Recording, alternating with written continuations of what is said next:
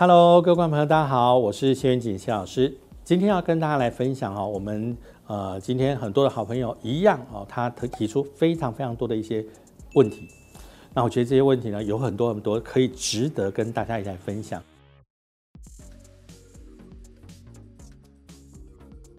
大家要有个概念哈，比如说你到地狱受罚哈，这个基本上来说跟我们阳间的这个所谓的司法审判是相同的。如果犯了罪，你就是要接受惩罚。比如我被你可能倒了几千万，害得我家破人亡，你说你被关了几年，就跟我讲说哦，都抵消掉吗？很难吧？有些人他可能他不是一个人被被他杀死，他可能是全家都被他杀死。这个怨恨，你跟我讲说你要下去被惩罚多少年，然后被你关关进去关个几年，你就跟我讲说一笔勾销都没事吗？啊，当然不可能。所以呢，我们所有提到的在阴间里头接受的这个审判跟惩罚，它就是像我们在阳间里头的一个审判产生的一个惩罚。至于业障的部分，则是啊被害者本身啊，我本身我不一定你受惩罚，我不表示我要原谅你嘛。所以我觉得这个怨恨难消，有可能会分成两种情形。第一种情形就是。呃，民间有一种是下地府去啊，跟阎罗王申诉。那么阎罗王呢，就另外给你一个所谓的黑令旗，OK，我允许你对他啊做一些惩罚。第二种，他并没有下到地府去，比如说我因为被你害了，然后可能全家都都走掉了，我一一定我就是要找你，一定要找你报复。所以你才会听到有人什么找到他一世、两世、三世、四世啊，终于找到你了。也就是说，他从头到尾，这个受害者从来就还没有下去报道，他的心就是要执着在复仇这件事情身上，所以这个时候呢，就会出现另外一种，就是死于非命的这件事情。比如说，可能有些人他就就莫名其妙的从高处摔下来，而且而且正常情况下，正常的人都不会这样摔，他就莫名其妙就这样摔，这个我们有时候也很难解释。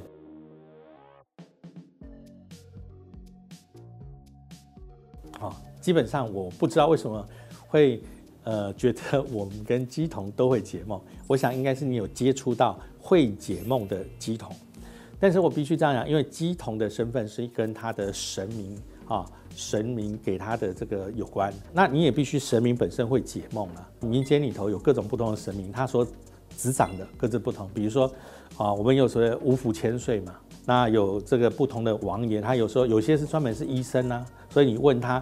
啊，呃，这个这个身体会不会好啊？他会给你一些建议啊。啊，至于老师的话，那就要看他有没有学。像比如说，我们可能是从小就有学啊，那有很多老师他的专长也不一定会解梦。比如说会八字老师不一定会风水，会风水老师不一定会姓名学啊啊，所以每个人的专长也许各自不同。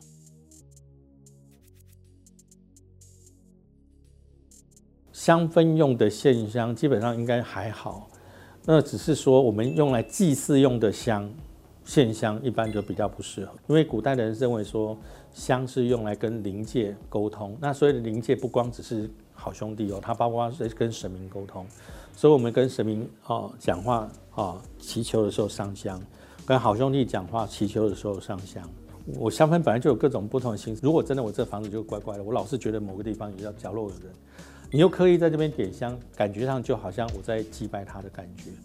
如果这种情况下，你真的还是喜欢这个香氛的味道，你可以用各种不同的，比如精油或什么什么之类的，好啦，都可以。如果真的那个话，我会选择其他的模式，那么来达到你要的效果。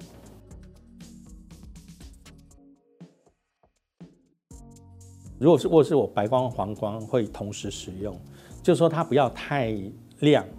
房间里头太惨白，就是太冷啊，基本上会感觉不舒服。反正太黄，会觉得很暗，那其实人也会觉得比较没有精神。对啊，因为如果房间真的没有窗花，表示你的原始设计的时候那个位置其实就比较特别容易聚阴了。呃，我想樱桃子的问题，主要的问题不在于用什么光，而是应该选一个更好的房间。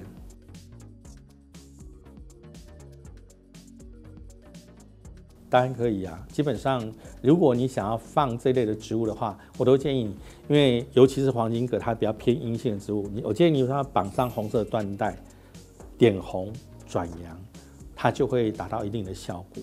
黄金葛它很容易攀藤，好啊，你尽量不要让它攀藤到呃你装的那个容器的底部太长。会偏向比较多的是非口舌官司，所以我尽量注意到这几点，其实就没有问题。然后最后一个是办公室放什么植物比较好？呃，基本上放什么植物，我觉得都好，只要不要太多就好。仙人掌，呃，仙人掌基本上我觉得是这样看的，因为很多人都说放仙人掌防小人。那我刚好你我坐在你前面，或者我坐在你的方位，我就会觉得你就是说我是你的小人，针太针对。对对，太过真的太过明显针对。所以我是比较不会建议你放这类的植物，啊，放其他的植物，但不要重点不要过多。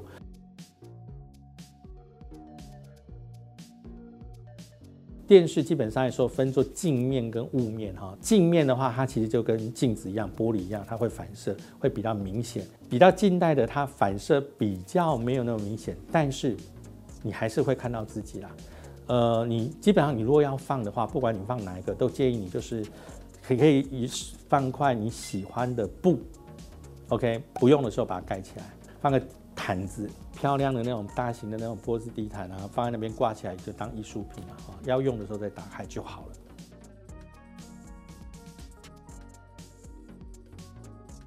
黑魔法就是专门用来害人的啊，所以呢，白魔法就专门用来救人的。像比如说他们还有各种不同的，比如说魔法蜡烛啊。就各种不同的，我想很多朋友很好奇，因为比较少接触到这个问题呢。我想我们一样呢，就把它留给我们的这个制作单位哈，设定一呃设定不同级，比如说专门讲黑魔法、白魔法或巫术相关的事情。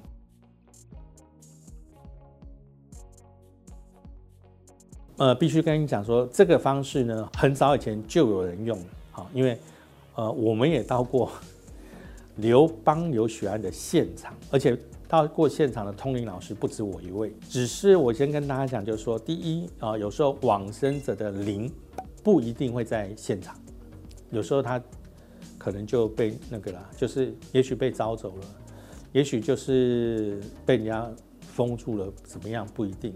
所以你是不是一定能看到他？不一定。第二个哈，我们有些东西他是不能，他人不能讲，好兄弟也不能讲，所以。为什么有时候讲说灵界有一些部分它是受到限制，不太能跟人家直接沟通？所以你可能看一些某一些电影的话，就啊这个灵哦，我就跟他的另外一半，他不能直接跟他沟通哦，要透过转介的方式，要不然的话，所有的案子都用这个方法来破就好了，对不对？这个是很多人都讲过、想过这件事情的。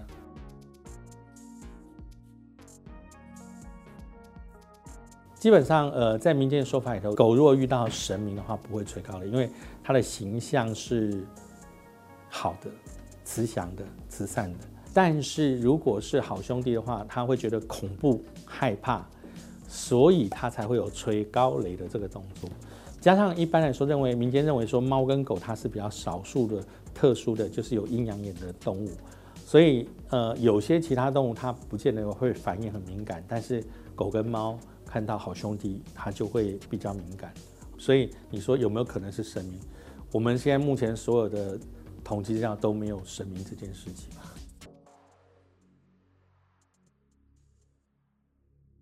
好，首先第一个，我觉得就是缘分呐，刚好天时地利人和嘛。比如说这个时候我刚好有空，那第二个，哎，我们也谈得来。啊，第三呢，其实也许你有某一种天分，而且第四个就是。依照你的天分来决定你是哪一种弟子。举例来说，我的学生里头有专门看风水的，有专门讲姓名学的，啊，有专门讲八字的。每个人的才华能力各自不同，比如说有人数学特别好，有人英文特别好，有人就是呃对语言特别好。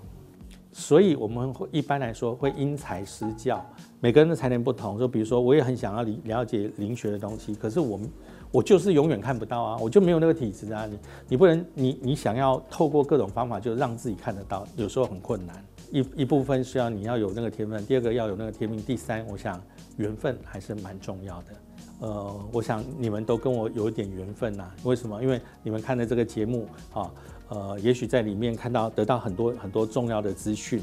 当然，如果你还想要知道更多更多的讯息的话，也欢迎您啊，记得在我们的下方啊，呃，可以留下你的想法讯息。那我们呢会在下一次跟大家分享各种不同的资讯。我们下回见，拜拜。